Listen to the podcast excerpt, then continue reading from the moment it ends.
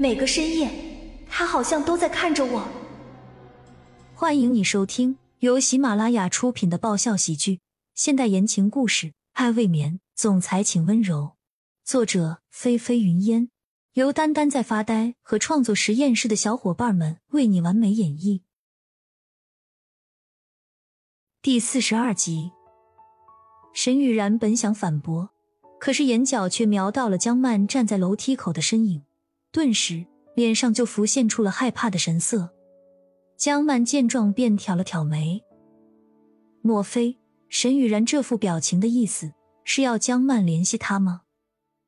其实江曼本来不想多管闲事，完全可以当做自己根本就没看到、没听到，可是。一想到骆君墨他们今天晚上似乎是有什么目的，便朝那几个女人的方向走上前去了几步，干咳了两声，问道：“请问你们在这里做什么呢？”地产千金和局长女儿几乎同时转头，看到自己的时候，都好像立刻收敛起了刚才嚣张的气焰，变得有些畏惧起来了。江曼又不免想笑：就他们俩，就这点道行，还想教训人呢？这也实在是太缺练了。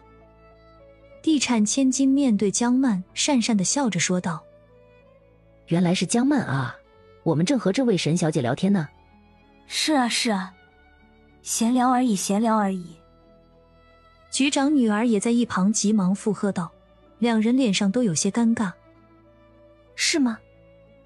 江曼只是一边轻飘飘的淡淡反问了两个字，一边似笑非笑的看着眼前两个女人。没有再说什么。哦，对了，我父亲刚刚好像在找我，不好意思啊，我要先过去了。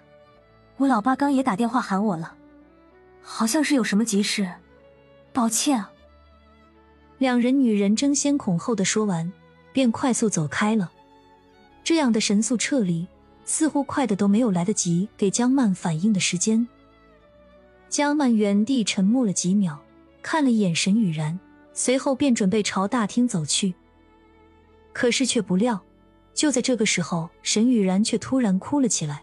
江曼停下刚要挪动的脚步，回头挑眉看向正在低头哭泣的沈雨然：“你这是又打算要唱哪一出啊？”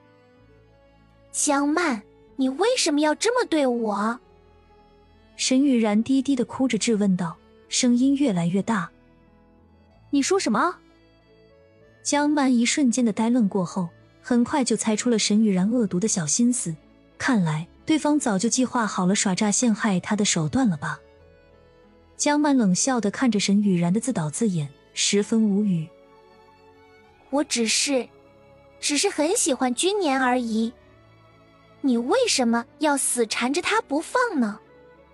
还要这么对我？沈雨然这般让人一听。就忍不住心疼的娇柔哭声正在慢慢的变大，而与此同时，大厅那边的众多宾客也相继听到了这边的声响，正陆陆续续的慢慢围拢过来。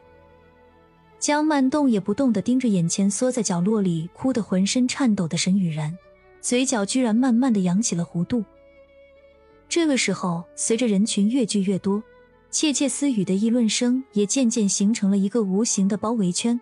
而正中间的沈雨然也哭诉的更加卖力了。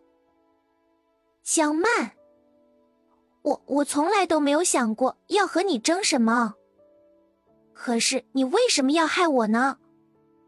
沈雨然梨花带雨，脸上的妆容也已经哭花了。只见她哭诉的时候，还特意扬起让人怜惜的小脸蛋儿，哀怨的瞪向江曼。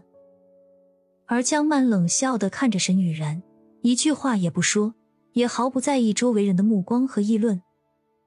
沈雨然在江曼的冷眼下，眼底浮现出一抹惊慌，可是同时也升起了嫉妒。他就是看不惯他总是一副事不关己的模样，好像他天生就能得到所有一样。就在人们越来越热烈的讨论中，骆君年慢慢的走了过来。众人见到骆君年的身影，便立刻自动的让出了一条道。